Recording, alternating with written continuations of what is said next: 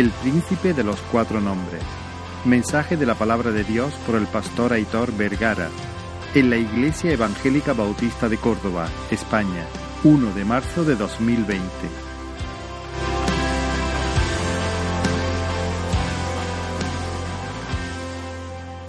Bueno, quiero compartir con, con vosotros un texto muy, muy, muy, muy conocido eh, en Isaías capítulo 9, versículo 6. Isaías 9, 6.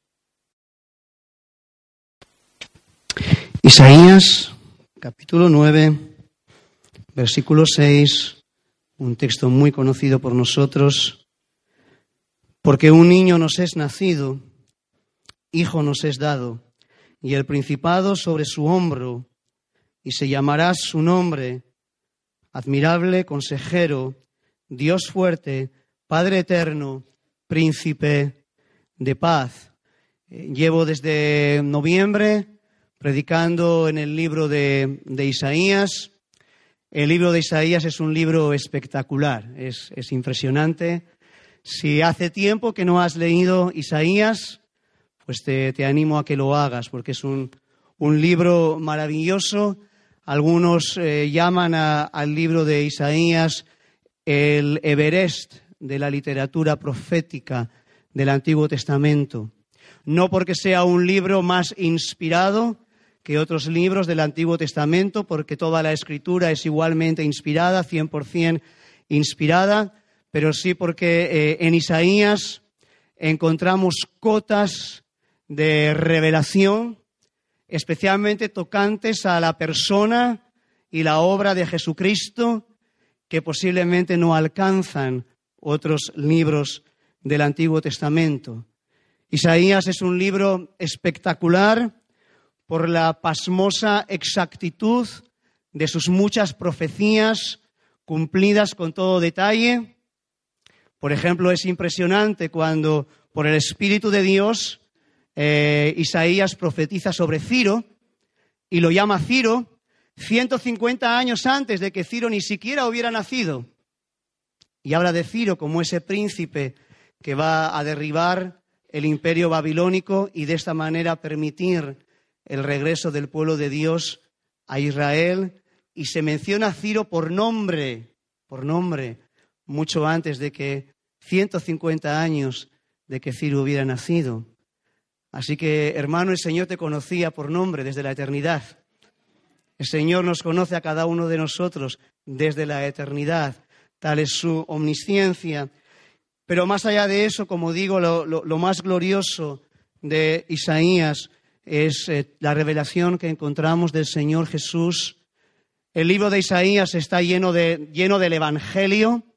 De hecho, el libro de Isaías se conoce como el quinto Evangelio porque está lleno del Evangelio del Señor Jesús. Creo que seguramente te acordarás cuando eh, Felipe es tomado por el Espíritu y es llevado al desierto y ahí tiene un encuentro con aquel prosélito, con aquel eh, etíope, y este etíope está leyendo, ¿y qué está leyendo? Está leyendo Isaías 53, ¿no es cierto? Y dice la escritura que Felipe, comenzando desde ahí, le empezó a exponer el Evangelio de Jesucristo. Así que tú puedes exponer todo el Evangelio de Jesucristo partiendo del libro de Isaías, el quinto Evangelio. Este versículo que hemos leído, como he comentado, es un versículo muy conocido, muy usado sobre todo en, Navidades. No solamente es un texto muy conocido, sino que para muchos estudiosos, esto ya es opinable, eh, muchos estudiosos consideran que es el versículo aislado más importante de todo el Antiguo Testamento referido a Cristo.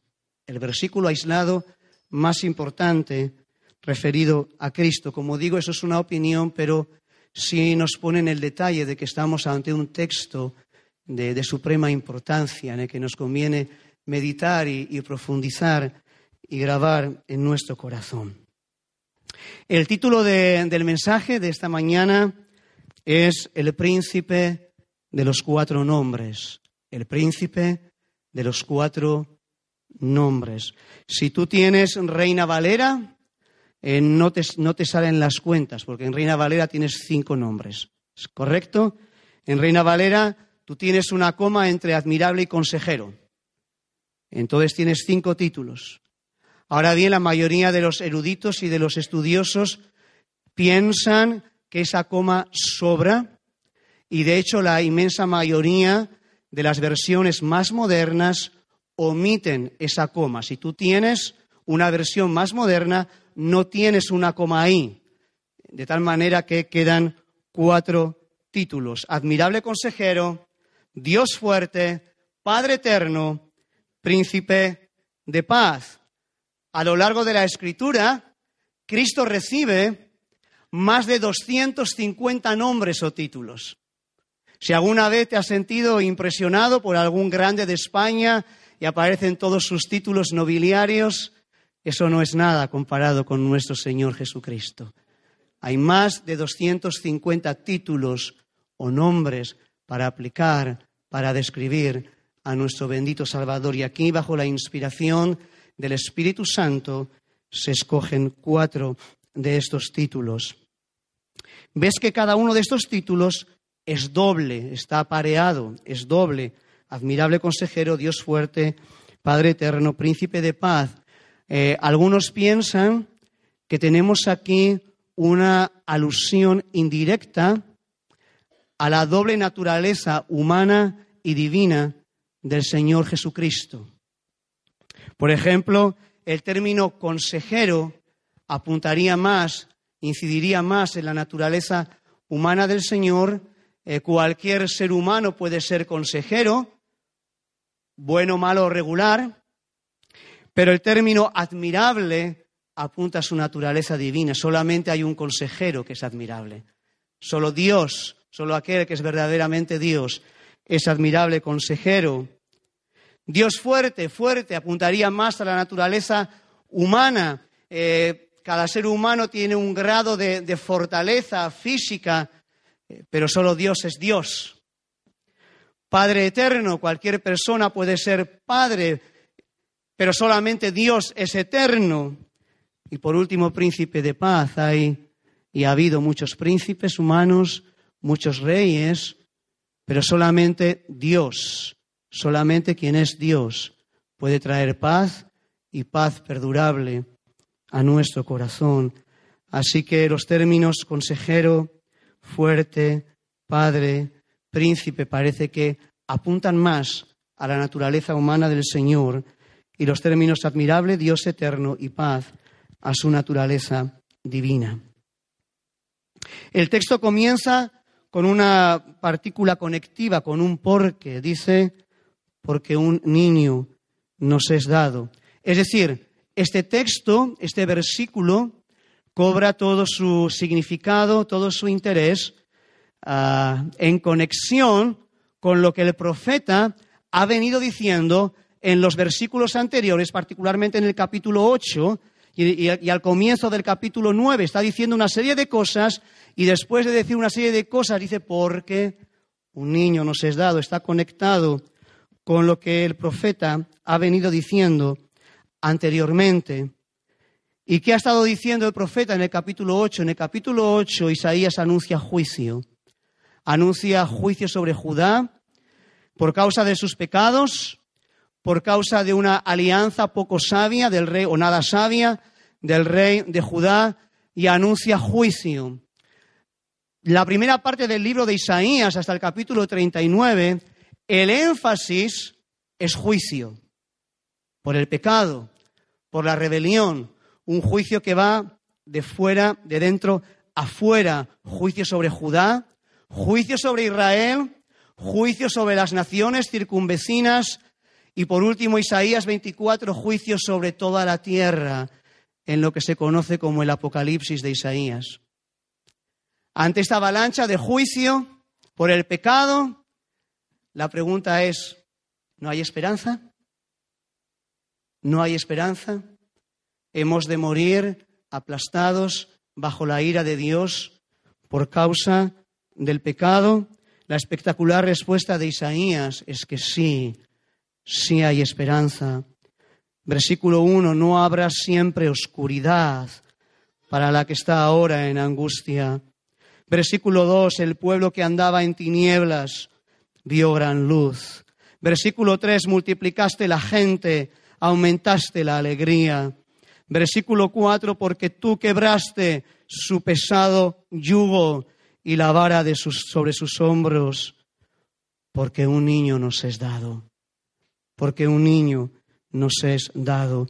No hay necesidad de estar permanentemente en oscuridad, no hay necesidad de estar permanentemente en angustia, no hay necesidad de cargar el pesado yugo del pecado indefinidamente. Todavía la alegría se puede multiplicar. Hay esperanza para Judá, para Israel, para los gentiles, porque un niño nos es dado. Porque un niño nos es dado. Y el libro de Isaías va desplegando paulatinamente la gozosa esperanza que hay en Cristo Jesús. Va desplegando proféticamente el carácter y la obra de Cristo desde Isaías 7, la Virgen concebirá y dará a luz un niño, hasta Isaías 54, probablemente el capítulo más importante, 53, probablemente el capítulo más importante de toda la Escritura. Hay esperanza en Cristo Jesús. No sé si todos aquí tenemos al Señor Jesús en nuestro corazón. Espero que sí, pero si hay alguien aquí que todavía no tienes al Señor en tu corazón, todavía no has entregado tu vida al Señor, en Cristo Jesús hay esperanza para ti. En Cristo Jesús se pudren los yugos, se disipa la oscuridad y hay una esperanza preciosa en su bendito nombre. Este príncipe de los cuatro nombres es un regalo, es un regalo del cielo. Observa el lenguaje de la gracia. Un niño nos es nacido, hijo nos es dado. Este es el lenguaje de la gracia. Nosotros no merecíamos este niño. No merecíamos que el Verbo se encarnara y viniera a esta tierra a morir por nosotros. No lo merecíamos. Nuestros primeros padres, Adán y Eva, se rebelaron contra el Señor. Y desde entonces la raza humana ha sido una raza rebelde a Dios, que ha caminado de espaldas a Dios. No merecíamos ese niño, pero por su gracia, por su misericordia, un niño nos es dado, nos es nacido, hijo nos es dado. Es la gracia, la misericordia del Señor que quiere salvarnos, que quiere llevarnos hasta su presencia. El primero de los títulos, de los nombres que encontramos aquí, es admirable consejero. Admirable consejero. La inconmensurable tragedia de la raza humana estriba en que una y otra vez ha rechazado el consejo de Dios y ha preferido el consejo del hombre o directamente de Satanás mismo. Esta es la tragedia de la raza humana. Así fue desde el huerto del Edén, cuando nuestros primeros padres no tuvieron en cuenta el consejo de Dios, prefirieron el consejo de la serpiente y desde entonces pues nos ha ido como nos ha ido. Nuestra sociedad vive una situación bien curiosa, bien paradójica. Jamás ha habido más consejeros de todo tipo. Tenemos educadores, tenemos psicólogos, tenemos sociólogos, tenemos pedagogos, tenemos asistentes sociales, tenemos consejeros matrimoniales, tenemos manuales de autoayuda, manuales de superación, charlas y talleres de todo tipo para manejar la ira, para manejar las emociones, para aprender a comunicarte con tu pareja. Tenemos todo. Últimamente ha surgido esa figura la figura del coach. Esa figura que te va a ayudar a desarrollar todo tu potencial. Yo crecí pensando que esa persona era la bendita tercera persona de la Trinidad, pero ahora parece que es el coach. Sin embargo, todos los datos y todas las estadísticas nos dicen que esta sociedad llena de consejeros está más desorientada que nunca. Todos los problemas que hay de ansiedad, de estrés, depresión, suicidios, fracturas familiares, así lo indican. Dentro de las iglesias, a veces, lamentablemente, no es diferente.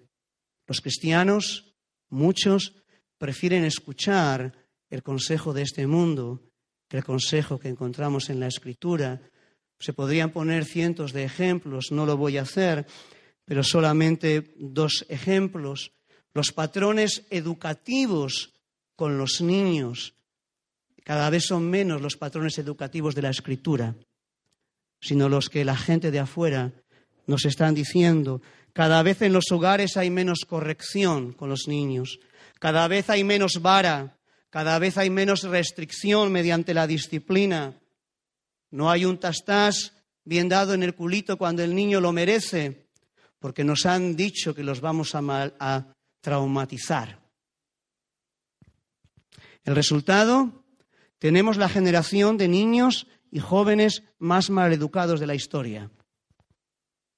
Y a veces también lo vemos en las iglesias. O lo vemos con respecto al diseño de Dios para el hombre y la mujer. Hay un ataque brutal hacia el diseño de Dios para el hombre y la mujer, aún en ocasiones dentro de la iglesia. Hay un ataque brutal, demoníaco, hacia la figura del hombre como cabeza y algunos están cayendo en estas cosas. Hermanos, tenemos que recordar la declaración de la Escritura, la sabiduría del mundo es insensatez para con Dios. Si uno quiere llegar a ser un insensato, la fórmula infalible es escucha la sabiduría de este mundo. Escucha la sabiduría de tantos que están llenos de títulos, de doctorados, de maestrías, pero que están vacíos de Dios. Escucha su sabiduría y te volverás un necio. Pero si tú quieres ser sabio, tienes que ir al consejo de Dios.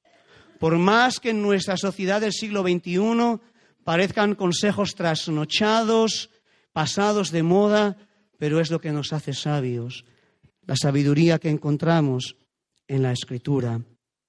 Es imposible sintetizar los consejos de Cristo, pero algunos de los más importantes que debemos recordar una y otra vez son el amor supremo que debemos solo a Dios por encima de cualquier persona o cosa, lo que incluye la esposa, lo que incluyen los hijos, el amor supremo a Dios por encima de cualquier cosa o persona, el amor que debemos a nuestro prójimo, incluido nuestro enemigo, la práctica del perdón, no siete veces, sino hasta setenta veces siete, ser mansos y humildes de corazón, lo cual trae descanso al alma, ser orgullosos, ser soberbios, ser resentidos, agota, agota, te acaba. Hacernos tesoros en el cielo, que son imperecederos, y no en la tierra donde en cualquier momento se echan a perder. No afanarse por el día de mañana, sino buscar primero el reino de Dios y su justicia, confiando en que si hacemos eso las demás cosas se nos van a añadir. Orar y velar para no entrar en tentación, escudriñar las escrituras porque ellas dan testimonio de Cristo y a través de ellas somos santificados. Huir de los primeros lugares, estando dispuestos a hacer los más humildes servicios, predicar el Evangelio a toda criatura. Consejos que traen refrigerio al alma, consejos que traen paz al corazón. Ahora bien, este consejero no es un consejero cualquiera, es admirable. Él es admirable consejero. La palabra hebrea para admirable es una palabra que indica algo sobrenatural, algo que es admirable porque está por encima del ámbito de lo natural y es algo sobrenatural, inexplicable. Eso es lo que indica la palabra hebrea para admirable. Así Cristo es absolutamente admirable en su encarnación. Es admirable contemplar a aquel que es el creador y el sustentador de todas las cosas y por quien todas las cosas subsisten, tomando una forma tan frágil y tan dependiente como un bebé. Cristo es admirable en sus enseñanzas que llevó a sus oyentes a afirmar, nadie ha hablado jamás así. Cristo es admirable en su sabiduría que hizo enmudecer a sus adversarios cuando iban con preguntas capciosas. Cristo es admirable en sus milagros, absolutamente sin parangón en la historia de la humanidad. Cristo es admirable en su muerte expiatoria, llevando sobre sus hombros el insoportable peso de la ira de Dios por nuestros pecados y a la vez orando para que el Padre los perdonara, no tengas en cuenta sus pecados porque no saben lo que hacen. Cristo es admirable en su resurrección al tercer día, bendito sea su nombre, avalando de esta manera ser el Hijo de Dios. Cristo es admirable en su exaltación a la diestra del Padre, donde está ahora intercediendo por ti y por mí. Y Cristo regresará por segunda vez. Él regresará por segunda vez para ser admirado en los que creyeron. Hubo un hombre que se llamaba Manoa, Manoa. Y el ángel de Jehová se le aparece a Manoa. ¿Quién es el ángel de Jehová? Es Cristo, ¿verdad? Es Cristo preencarnado antes de su encarnación. Y el ángel de Jehová se le aparece a Manoa y le dice, vas a tener un hijo muy especial, Sansón, ¿verdad? Y después de, de una conversación, Manoa se anima y le pregunta al ángel de Jehová, ¿cuál es tu nombre? Que ya sabemos que en el contexto judío no es una fórmula de cortesía, ¿verdad? Está preguntando quién eres tú, cuál es tu naturaleza íntima, profunda, cómo eres tú, cuál es tu nombre. Y el ángel de Jehová se queda mirando fijamente a Manoa. Yo creo que Manoa se ha asustado un poco. Y le dice, ¿por qué me preguntas por mi nombre, el cual es admirable? Admirable. Ese es su nombre, uno de sus nombres, admirable. Admirable consejero. Bendito sea el nombre del Señor. Vamos al segundo título. El segundo título es Dios fuerte. Esta profecía, como ya he dicho antes un poquito por encima, está dada en un contexto histórico eh, bien definido. Estamos en el tiempo del reino dividido, creo que todos nos ubicamos, el reino de Judá al sur, Isaías está profetizando básicamente al reino de Judá, el reino del, norte, eh, al norte, Israel al norte, eh, en, el rey, en, el reino del sur de Judá el rey es Acaz con Z, no confundir con Acab con B. Acab con B es un rey perverso del reino del norte, Acaz con Z es un rey perverso del reino del sur. Y está reinando Acaz y este rey tiene que enfrentar una crisis muy grave.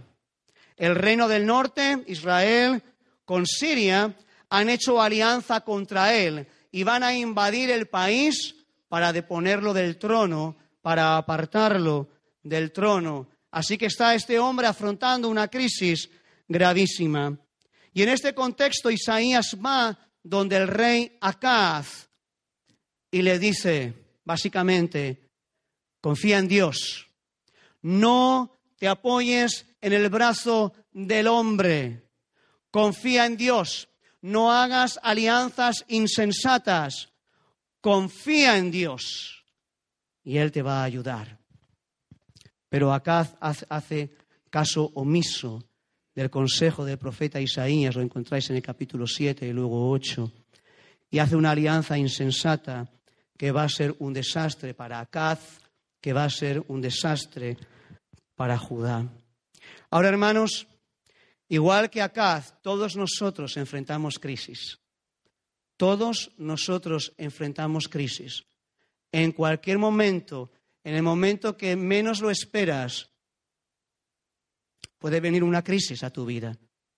El día 6 de agosto regresábamos de un día eh, de familia eh, estupendo y justo llegando a casa, eh, mi hija mayor, que es pequeña, siete añitos, empezó a convulsionar con una violenta crisis epiléptica y dices, esto, esto no es real, esto no me puede estar pasando a mí.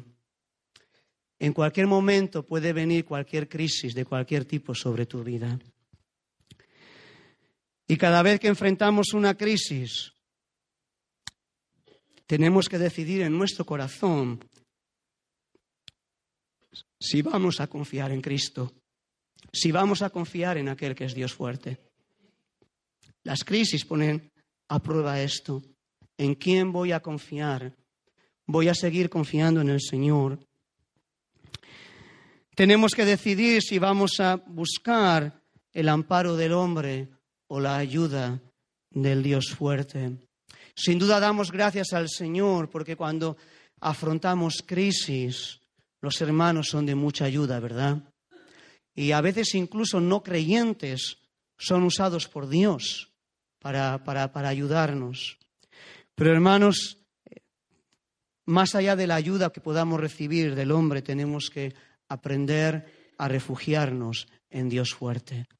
Aprender a refugiarnos, a descansar, a esperar en Dios fuerte, como aquel que sostiene nuestras vidas, como aquel que nos sostiene en los momentos de crisis.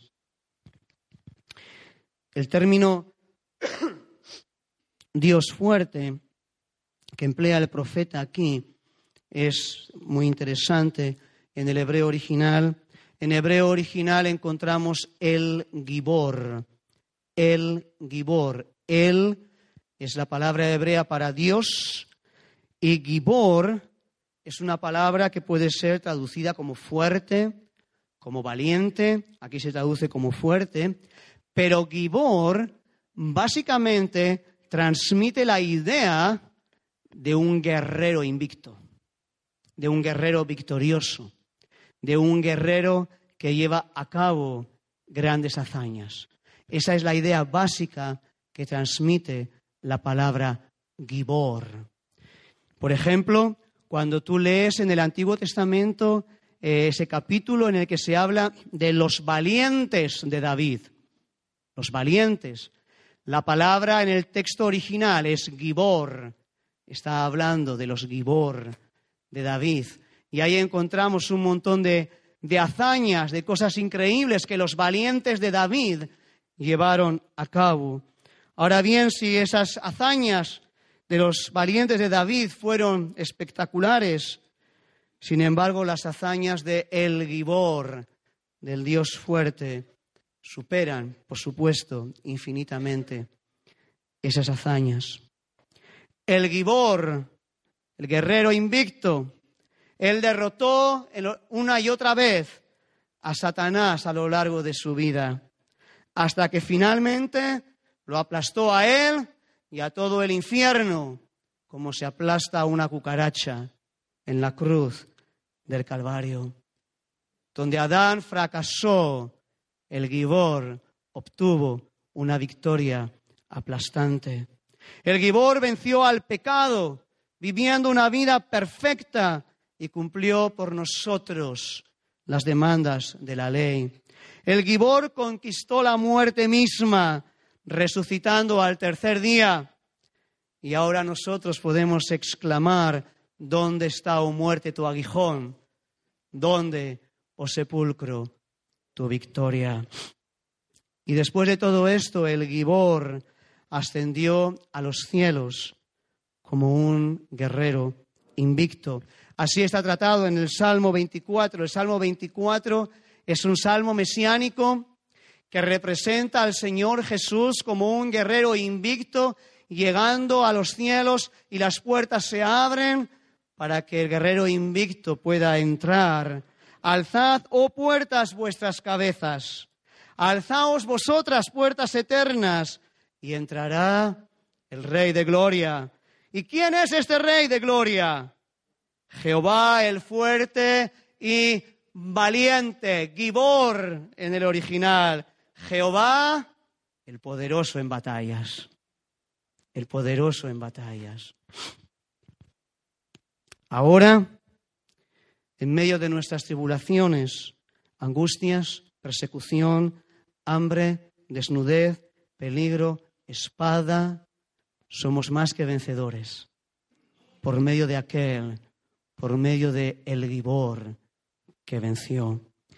Y el mundo aguarda la manifestación última y final del Gibor. Cuando el tiempo de gracia termine, cuando el tiempo de gracia termine y el Gibor vuelva por segunda vez para aplastar a sus adversarios. Ahora estamos en tiempo de gracia, es el tiempo de la proclamación y de la oportunidad. Predicamos el Evangelio y cada persona tiene la oportunidad de arrepentirse y creer en Cristo. Pero un día la puerta del arca se cierra, se cierra, y Cristo viene como un victorioso guerrero para aplastar a sus adversarios. Si me acompañáis un momento, Apocalipsis.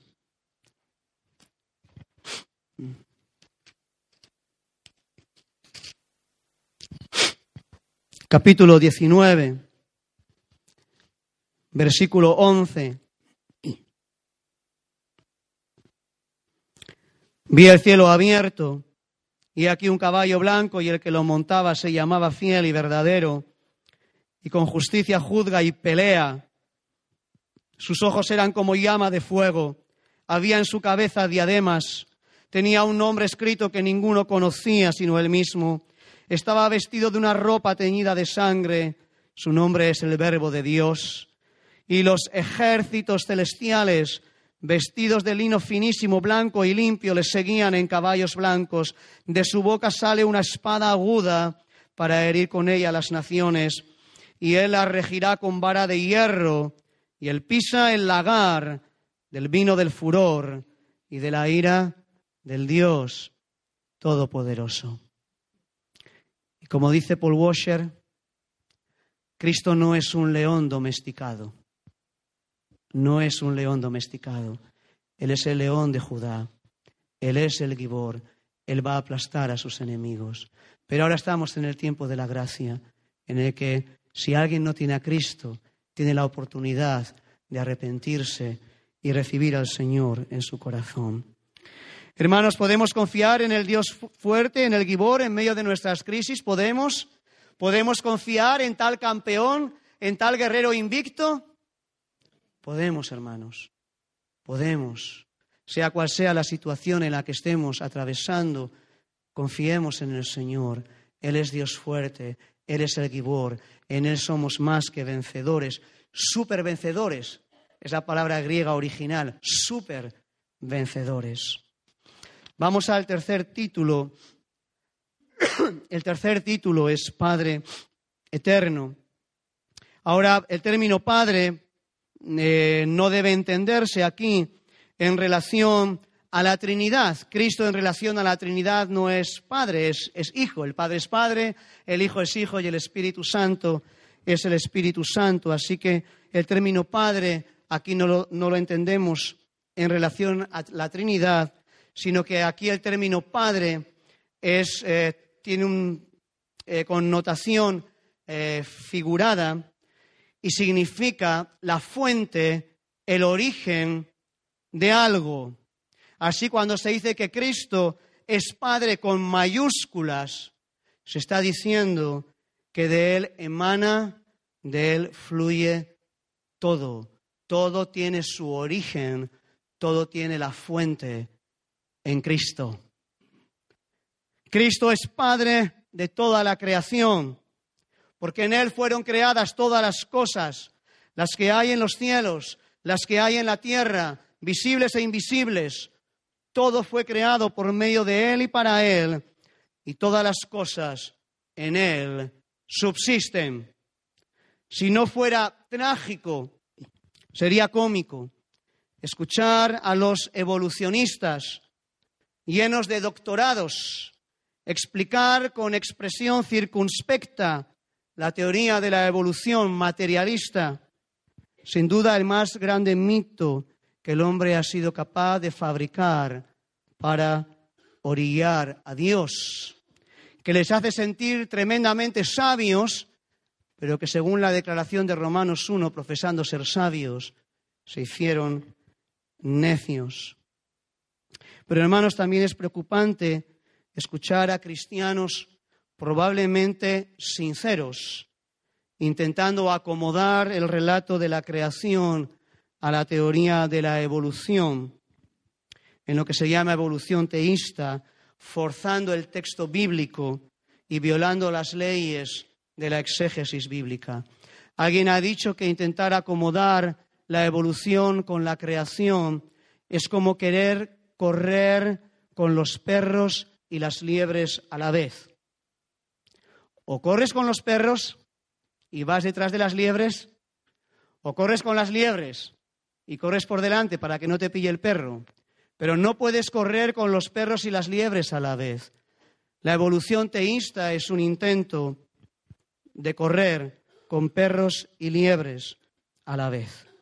Si bien no todas las cosas en Génesis 1, y sé que estáis en una serie de Génesis 1 de la creación, si bien no todas las cosas en Génesis son claras y algunas son opinables o discutibles, la enseñanza de Génesis y de toda la escritura es que Dios hizo el universo de la nada por medio de su palabra, por medio de Cristo, el verbo de Dios, y que los seis días de la creación son seis días de la creación, no son seis eras geológicas para permitir acomodar la evolución a la creación, al relato bíblico. No puedes convertir los seis días en eras sin violar la exégesis bíblica. Cristo es Padre de la vida, tanto de la vida física como de la vida eterna. Yo soy el camino, yo soy la verdad, yo soy la vida. Más aún a la afligida hermana de Lázaro, que hacía tres meses que estaba muerto, a ella Cristo le dice, yo soy la resurrección y la vida. El que cree en mí, aunque esté muerto, vivirá. Y en el Areópago ateniense, Pablo afirma, porque en él vivimos y nos movemos y somos. Cristo es la fuente de todo aquello, el Padre de todo aquello que sacia el corazón, que sacia el alma, aquella mujer samaritana, el Señor le dice, si supieras quién soy, si supieras quién soy y lo que podría darte, nunca más tendrías sed, nunca más. Es la tragedia del hombre que camina sin Cristo, que no sabe quién es Cristo, que no sabe que en Él todo es saciado, y de muchos cristianos despistados que andan picoteando en cosas que no deberían picotear. Ahora bien, este Padre es Padre eterno. Este Padre es Padre eterno. Aquí el término eterno es un corolario, un adjetivo inevitable para Padre. Aquel que es Padre con mayúsculas, aquel que es Padre de todo, necesariamente debe ser eterno. Necesariamente.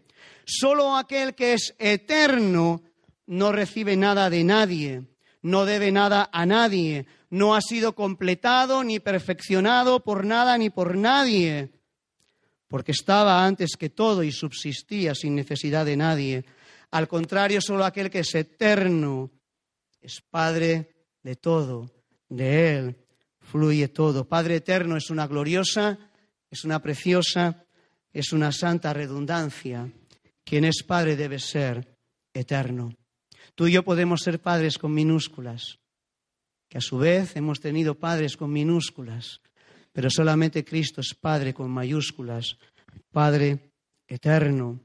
En el principio, eternidad era el verbo, y el verbo era con Dios, y el verbo era Dios. Los judíos no pudieron soportar la alusión a su eternidad cuando dijo aquello de antes de que Abraham fuese, yo soy. yo soy. Los judíos no pudieron soportar eso y cogieron piedras para apedrearlo. Y Pablo en Colosenses nos dice que Él es antes que todas las cosas. Mira el pesebre de Belén. Mira ese pesebre, qué cosa tan curiosa. María está dando a luz a aquel que es su padre. ¿Mm? Está dando a luz a aquel que es su padre. María y José dan la bienvenida a aquel que estaba mucho antes que ellos. Qué cosa tan tremenda, qué cosa tan espectacular es, ese pesebre de, de Belén. Bendito sea el nombre del Señor. Y vamos con el último título. Este versículo 6 nos dice que este niño carga un principado sobre su hombro y que la meta final de este principado es traer paz, traer paz, príncipe de paz. De Sansón nos dice la escritura que en una ocasión tomó las puertas de una ciudad con sus pilares, con sus cerrojos, y fue caminando hasta la cumbre del monte que está enfrente del monte Hebrón. 61 kilómetros caminando cuesta arriba, cargando unas puertas con sus pilares y sus cerrojos. Qué fortaleza, ¿no? Sobrenatural. Pero Isaías está anunciando a alguien mucho mayor. Isaías está anunciando a alguien que carga sobre sus hombros un principado cuyo distintivo es paz. Paz. Se necesita poder para cargar con unas puertas, con sus pilares y sus cerrojos hasta la cumbre de un monte. Pero se necesita mucho más poder, un poder infinito, para traer paz y paz perdurable al corazón del ser humano. Nuestros gobernantes llevan siglos, llevan milenios intentando traer paz y no pueden traer paz. Solamente el príncipe de paz puede hacerlo. Sin duda no hay palabra más manoseada en nuestra sociedad o una de las más manoseadas que la palabra paz, particularmente en Navidad, ¿verdad? Todo el mundo expresa sus deseos de paz, que bueno, como forma de ser educado está bien, pero que lamentablemente parece que no nos lleva muy lejos. Todas las estadísticas nos dicen que el ser humano está cada vez más lejos de vivir esa paz que proclama. Las estadísticas muestran claramente que el hombre no está en paz ni consigo mismo ni con su prójimo, porque evidentemente no está en paz con Dios. En España, siete de cada diez matrimonios terminan en divorcio. Siete de cada diez matrimonios. Si te vas a casar o te acabas de casar y no tienes a Cristo firmemente anclado en tu corazón, tienes un 70% de posibilidades de que tu matrimonio termine antes de 10 años. Hay un divorcio en España cada cinco minutos. Cada cinco minutos. Un divorcio. Hay el año pasado 4.300 padres, padres y, y madres, 4.300 denunciaron a sus hijos por malos tratos por malos tratos. Es la consecuencia. No hay educación, no hay disciplina, los niños se expanden como los gases de manera incontrolada y cuando crecen. 4.300 padres. Y se estima que esto es solamente el 15% de la realidad. Es decir, se estima que en España hay en torno a 30.000 padres agredidos por sus hijos. ¿Mm? Así que parece que no tenemos mucha paz con el prójimo, ni con el cónyuge, ni con los hijos. En España hay 10 suicidios diarios, 10. Aproximadamente cada dos horas una persona se quita la vida en España. En el tiempo que dura este precioso culto a nuestro Dios, una persona se ha quitado la vida. Estos son los que consiguen quitarse la vida. Esta estadística no incluye a los que intentan quitarse la vida. Así que puedes multiplicar, si vamos a los intentos de, suicidio, puedes multiplicar el dato por tres o por cuatro. España es la décima potencia mundial en consumo de antidepresivos. Solo nueve países en el mundo consumen más antidepresivos que en España. Todos los expertos en salud pública nos dicen que en pocos años la principal causa de absentismo laboral, de no ir al trabajo, va a ser depresión. Personas que no tienen fuerzas ni para levantarse y comenzar un nuevo día. ¿Por qué tenemos unas estadísticas tan aterradoras? Porque la sociedad y aún muchos en las iglesias, porque muchas de estas estadísticas también golpean en las iglesias, porque la sociedad y aún las, muchos que se llaman cristianos han dado la espalda como hemos dicho antes, al admirable consejero? ¿Se han ido detrás de la sabiduría de este mundo? Pero también la sociedad ha dado la espalda al príncipe de paz. Hemos pensado que nuestra sociedad de bienestar puede satisfacernos, que nuestra sociedad de bienestar puede llenarnos. Hemos pensado neciamente que casas, coches, viajes, una carrera profesional, una jubilación asegurada o incluso una familia pueden llenar el vacío infinito de Dios que hay en el corazón del hombre. Pero no hay nada que puede llenar ese vacío. No hay nada que puede llenar ese vacío.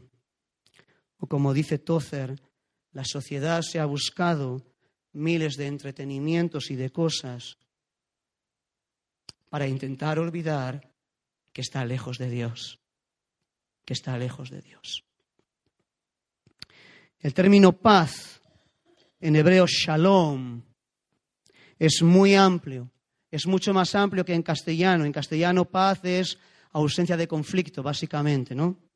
Pero shalom, y creo que lo sabéis, es un término muy amplio, muy comprensivo. El significado tiene, implica muchas cosas, bienestar, paz, felicidad. Pero el significado crucial, básico de paz en la escritura es estar reconciliado con Dios. Estar reconciliado con Dios. Por eso nuestra sociedad, cuando expresa sus deseos de paz y no se reconcilia con Dios, pierde su tiempo, no va a ningún sitio.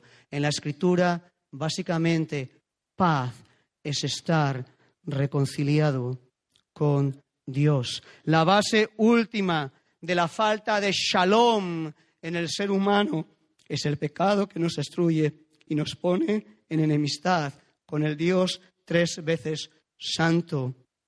Esto trae una falta total de shalom en la vida, en el matrimonio, en nuestras relaciones. Pero el príncipe de paz el príncipe de paz ha venido para reconciliarnos con Dios y de esta manera inundar nuestro corazón de paz, de shalom.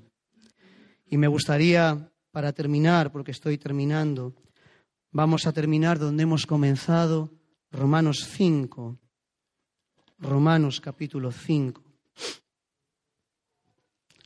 Romanos capítulo 5.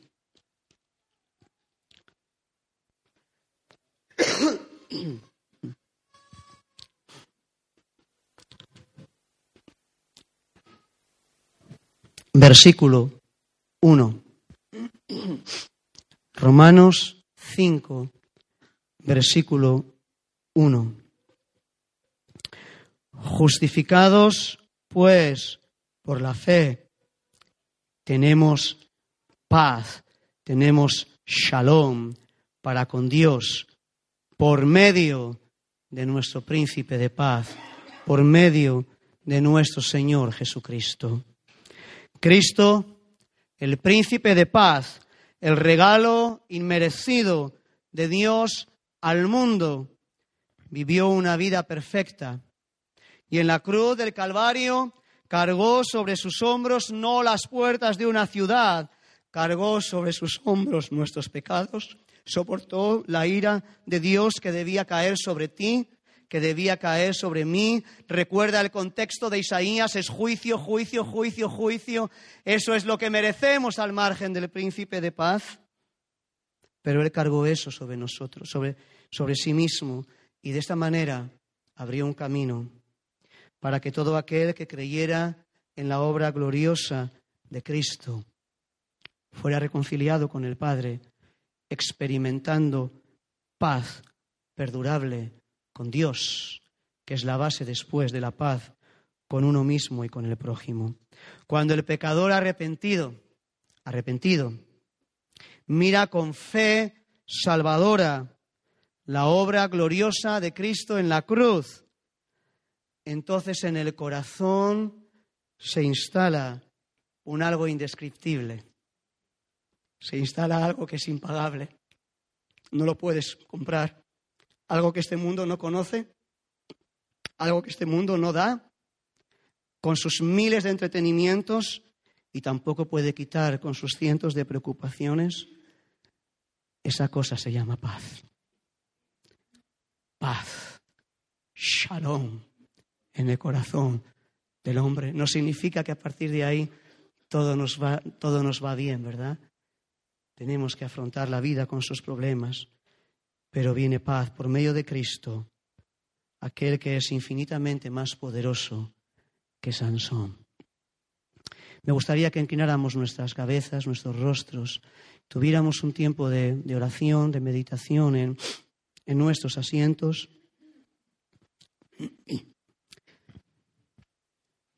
Si hay alguien en, en este lugar que todavía no ha entregado su vida a Cristo, yo quiero animarte en el nombre del Señor a que entregues tu vida al Señor, a Cristo, que te arrepientas de tus pecados, que mires la obra gloriosa de Cristo en la cruz, que por medio de Cristo te reconcilies con Dios.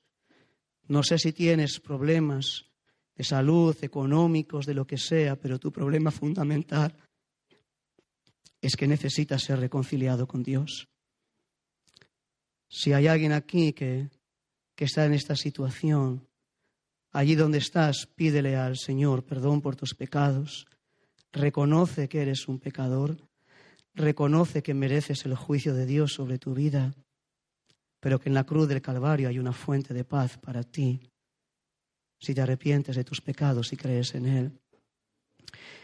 Si eres creyente, si eres un hijo de Dios, pero quizá estás siendo tentado a dejar las cosas del Señor, quizá las luces de este mundo te están deslumbrando.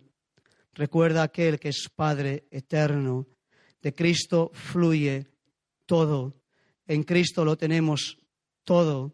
Sin Cristo no tenemos nada no vayas a beber a cisternas rotas que no retienen aguas. Vuelve a Cristo y Él va a llenar tu ser. Tengamos un, un momentito de oración, de meditación ahí en nuestros lugares.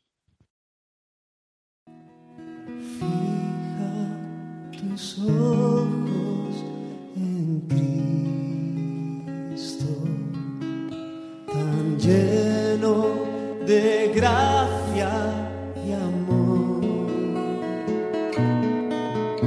Y lo terrenal